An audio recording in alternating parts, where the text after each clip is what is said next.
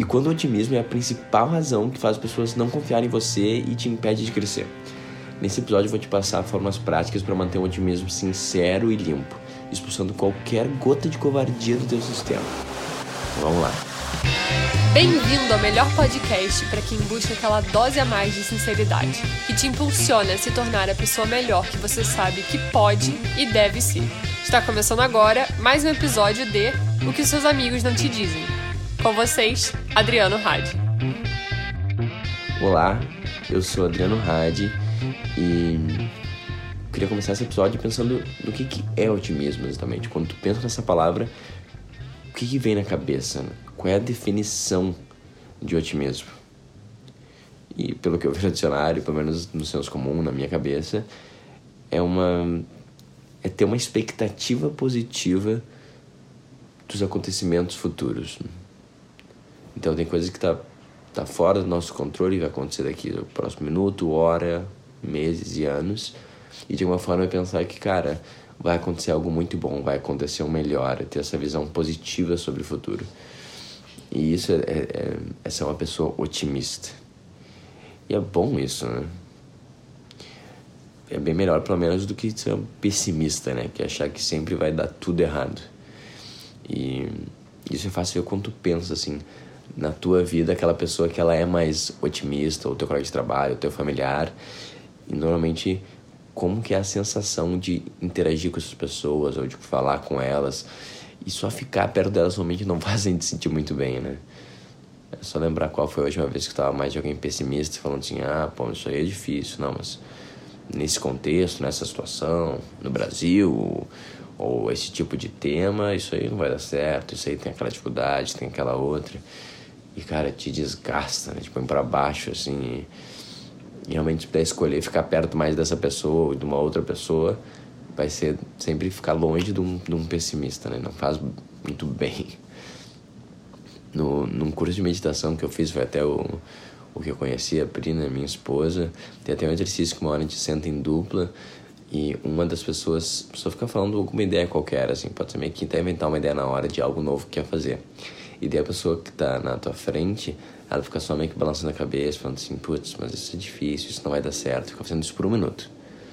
Daí depois que isso acaba, ela fala de novo a mesma ideia, só que dessa vez o cara que tá ouvindo ele fica concordando, falando assim: sim, que legal, putz, isso é muito legal, pô, vai ser muito bom.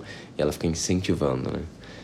E no final do exercício é, é só tu experimentar como te faz mal ficar só negando e botando para baixo, ainda mais nesse período de criação e de ideação, né? E até pro cara que tá falando. Ele até tá sendo um espertalhão ali, analisando e criticando, mas em comparativo com o segundo momento em que ele tá só incentivando e falando sim, sim, a gente se sente melhor também quando a gente tá mais otimista, né? Então, exercício bem rápido é como realmente a energia puxa para baixo, é negativo e é ruim realmente.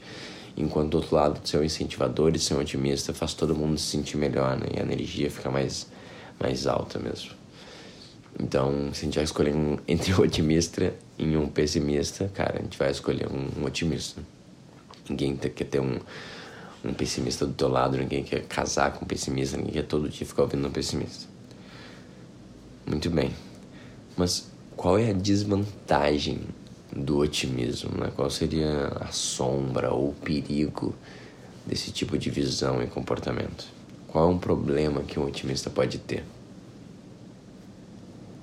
E é basicamente um, que é a falta de preparação. Quando a gente está sempre esperando o melhor em todas as situações, é muito fácil a gente fazer as coisas sem muita margem, né? Não ter muito bem formulado um plano B e a gente acaba ficando um pouco mais à mercê de, de outras coisas que estão além do nosso controle.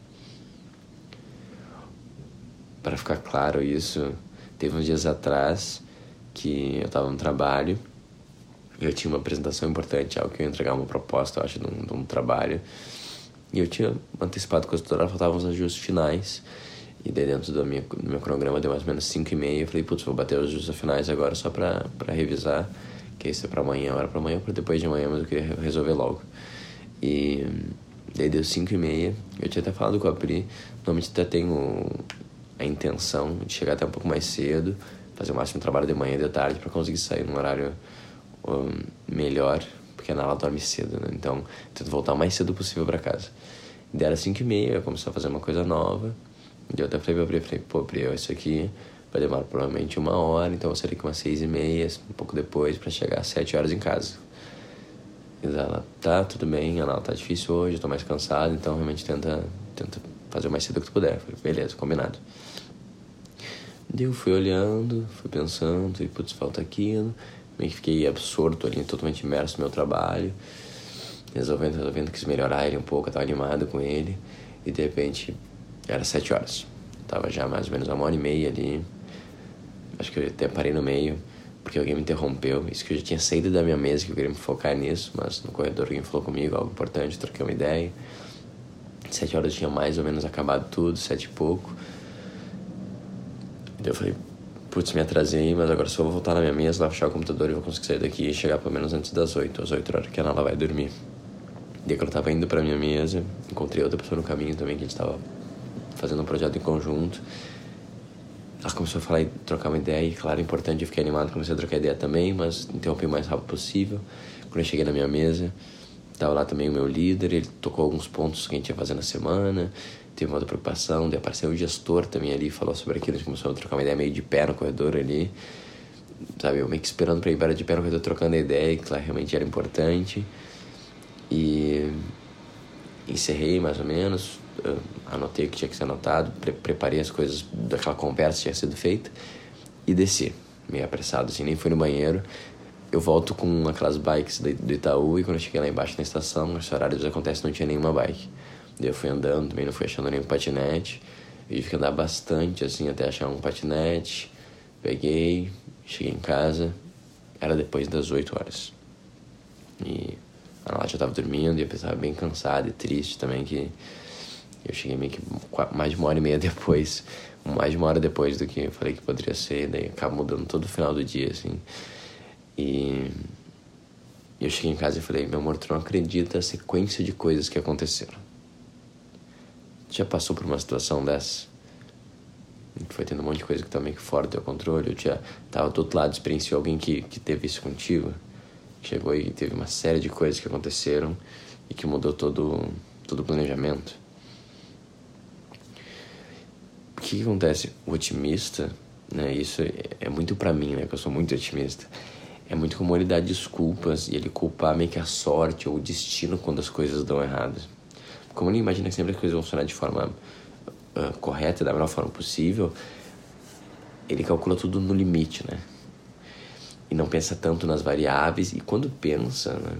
Quando tava lá 5 e meia, eu vi, putz, esse sprint aqui de trabalho acho que vai passar de uma hora tinha essa ideia na minha cabeça, né? Porque eu, eu tenho que ser muito rápido e acertar muito para conseguir fazer em menos de uma hora. Eu não vou nem pensar muito uh, se der errado, porque eu não tenho essa chance. Tem que dar tudo exatamente certo, né? E, pô, eu chegar no meio, eu fechar e ir embora. Não vou poder nem falar com ninguém, não posso encontrar ninguém no caminho. Então, ele até pensa nas possibilidades, mas não quer entrar muito, porque, cara, se for assim, vai, vai, vai foder tudo, entendeu? Então, eu não vou nem entrar, não vou nem pensar na solução, tem que acontecer da melhor forma possível. E no final, porque eu não vou abrir mão de fazer aquilo que eu tinha escolhido fazer. E se tiver alguma coisa também importante, eu também vou, acabar fazendo, né? Então, no final, as coisas não aconteceram exatamente como eu imaginava. Eu ia fazer o que tiver que ser feito. Só que em vez de eu admitir, falar isso, eu não quero ser responsável por isso. Eu falo que é uma coisa que está fora do meu controle, são as aleatoriedades do destino. Se dependesse de mim, eu estava em casa às sete horas. então, no final, é se esconder atrás da própria ingenuidade. E isso, para mim, é um dos maiores sinais de covardia mesmo. E eu tô falando isso porque eu faço muito isso, eu ainda faço às vezes, eu tento cada vez mais controlar esse, esse comportamento e quase um, um dos perigos realmente desse meu, meu grande otimismo, dessa minha grande expectativa positiva em relação ao mundo e ao futuro. Eu acabo me escondendo atrás disso, né? E, e para mim isso é, é, uma, é uma grande covardia, né? Mas como é que a gente faz então para amenizar isso ou para resolver isso? O caminho então é ir pro, totalmente para outro lado, tornar um pessimista e ficar pensando sempre o pior? Não, eu acho que não. Esse cara também tem seu outros problemas ali que outro momento a gente pode entrar. Porém, tem uma coisa que a gente pode aprender assim com ele, né? que é pelo menos imaginar o que pode dar de errado, né? o que está fora do nosso controle, ter um, uma visão geral sobre isso. É fazer estratégias e um planejamento como um pessimista. Só que na hora de viver e agir, viver como alguém que realmente acredita que o melhor vai acontecer. Então, se isso é uma coisa que te incomoda, que te perturba, ou é, é comum com teu parceiro, ou alguém que vive contigo, teu irmão, o que eu acho que seria uma forma prática para resolver isso, né? É a próxima vez que tiver algum tipo de compromisso, ou se for se comprometer com alguém, marcar esse compromisso com uma margem, e uma margem grande. A gente não está muito acostumado a trabalhar com isso, mas trabalhar com uma margem com o dobro de margem que eu trabalho normalmente, né? E até pensar o que, que poderia dar errado no dia do compromisso, ou de repente até no dia anterior, que poderia fazer tu perder esse compromisso. De repente tem uma questão do transporte, do caminho, do, do trânsito, ou de alguém que mora contigo e gerar algum tipo de problema. Eu, por exemplo, tenho um bebê, o bebê ele pode acordar uma hora antes do que eu tô imaginando e vou, não, não vou ter aquele tempo para poder preparar mais antes. Então, tem, e se eu for calcular isso, falar que então eu não posso deixar nada para aquele momento, tem que deixar tudo para antes. Então, quais são todas as possibilidades de atrapalhar esse compromisso, de atrasar? Ver se a margem está cobrindo isso. O que, que dá para fazer hoje ou no dia para amenizar essa possibilidade dessas coisas erradas que possam acontecer? Qual é o plano B? E se o, pior realmente acontecer, se o compromisso ou de uma forma aquela entrega não, não puder acontecer ou falhar, qual que é o plano B? Como que a gente pode então amenizar esse esse esse, essa, esse erro que aconteceu, né? esse não esse não seguir o compromisso? Existe uma expressão latim que é o premeditatio malorum que é, é um conceito bem estoico, que é a ideia da ponderação de todos os mares, né? a pré-meditação, a pré-visualização de tudo ruim que pode acontecer. E, e fazer isso no sentido não de mergulhar e ficar vivendo naquela negatividade, mas sim um, conseguir entender todas as possibilidades de coisas que estão fora do nosso controle que podem acontecer e estar pronto para elas. Premeditate malorum. Então, mesmo sabendo que eventualmente um, algo ruim pode acontecer, eu já consegui imaginar como antecipar, como melhorar, ou até ver que, cara, mesmo isso acontecendo, eu consigo sobreviver, eu consigo dar um jeito, né? Então, essa é uma ideia muito estoica que as coisas vão acontecer diferente do que a gente imagina. Então a gente vai ter doença na nossa vida, a gente vai ter morte, a gente vai ter adversidade. Não existe nenhuma vida humana que não teve isso até agora. Então, sendo que isso faz parte da nossa existência, em vez de a gente ser um, um refém e ser pego de surpresa por ela, como que a gente pode já estar tá pronto de alguma forma para isso? Num espaço de firmeza e centramento né? e, e, e planejamento. Então, se tem uma apresentação amanhã, alguma coisa, e de repente tem, no último caso, a chance de tu não estar tá lá presente no momento, qual é o melhor para o grande esquema das coisas? Tem como tu deixar uma apresentação meio que pronta, que ela passe todos os passos sem você ter que falar ela? Assim, chegar perto do momento e falar assim, cara, deu um, um acontecimento, não poder participar, tu manda para essa pessoa por e-mail e fala, ah, mas vai lendo, depois da tarde ou amanhã a gente analisa os próximos pontos e continua avançando. Sempre tem coisa que a gente pode fazer para antecipar e para amenizar esses problemas que, cara, todo mundo no final das contas é tá aberto para eles, né?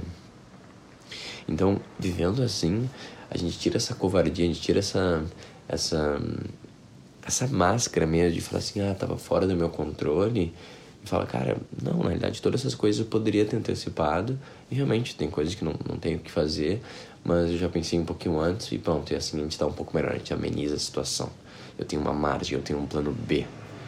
E daí assim a gente tira toda essa covardia que a gente acaba mascarando com, com esse otimismo, né? Que no final é meio que uma desculpa para não, não crescer e não ser responsável. Né?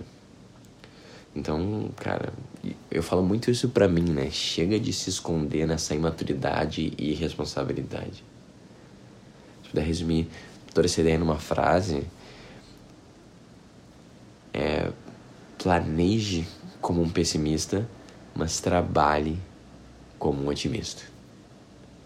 E de repente assim a gente consegue ter uma vida que é até mais tranquila, ela é mais leve e a gente consegue até pensar no melhor, acreditar no melhor, mas a gente está pronto para todas as adversidades que podem vir à nossa frente, né? Assim a gente deixa de ser covarde, a gente vira responsável pelos nossos resultados, responsável pela nossa própria vida.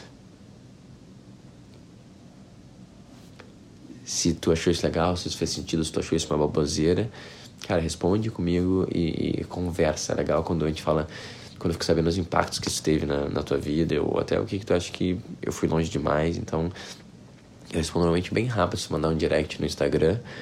Um, se tu já não me segue, é arroba adriano, R-A-H-D-E. Ou quiser mandar também uma coisa maior, mandar um, um texto mais profundo, pode mandar um e-mail, que é adriano, de novo, rádio, tudo junto, arroba gmail.com.